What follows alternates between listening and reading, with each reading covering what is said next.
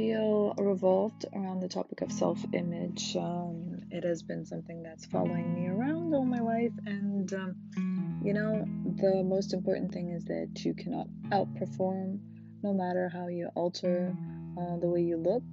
Uh, the way you value yourself stands out in every single aspect of your life, in the way you communicate, in the way you earn money, in the way you build relationships with people. And it's not the child who's taught about love, but the child who has experienced love that grows into a healthy, happy, well adjusted adult. Our present state of self confidence and poise is the result of what we have experienced rather than what we have learned intellectually. Uh, Self image, psychology wise, bridges the gap and resolves apparent conflicts between the various therapeutics methods used today. It furnishes a common denominator for direct and indirect counseling, clinical psychology, psychoanalysis, and autosuggestion, all in one way or another using creative experience to build a better self image. Regardless of theories, this is what really happens. For example, the therapeutic situation employed by a psychoanalytical school, the analyst never criticizes, disapproves, or moralizes, is never shocked as the patient pours out his fears, his shames, his guilt feelings, and his bad thoughts.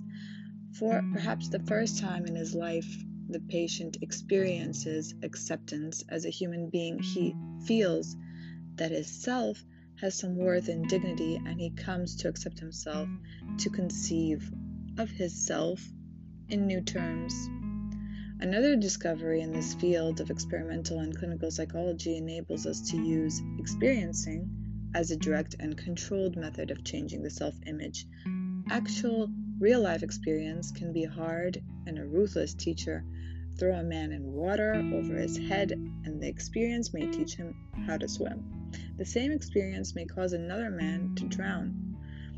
The army makes a man out of many young boys, but there is no doubting that army experiences are also making psychoneurotical experiences. For centuries, it has been recognized nothing succeeds like success. We learn to function successfully by experiencing success. Memories of past successes act to build up this stored information, which gives us self confidence for the present task, but how can a person draw up memories of past successful experiences when he has experienced only failure? His plight is somewhat comparable to a young man who cannot secure a job because he has no experience and cannot acquire experience because he cannot get a job. This dilemma has solved by other important discoveries, which for practical purposes allows us to synthesize experience, to literally create experience and control it in the laboratory of what we call our mind. Experimental and clinical psychologists have proven beyond a shadow of doubt that the human nervous system cannot tell the difference between an actual experience and an experience imagined vividly and in detail.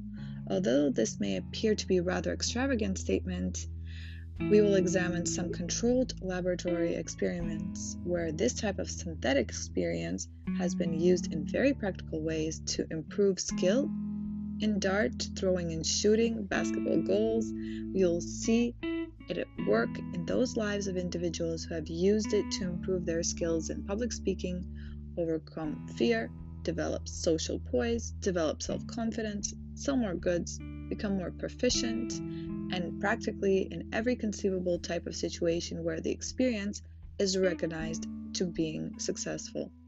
We will take a look at amazing experiments in which two prominent doctors arranged things so that the neurotics could experience normally and thereby cure them.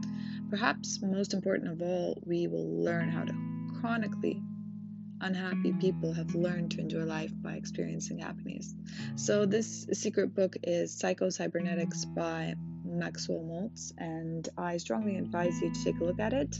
Of course, I am myself still in the very deep process of working with self image, but like I mentioned, it is super important to build it up uh, as we experience this thing called life. It's all about living the impossible. It's all out there for us.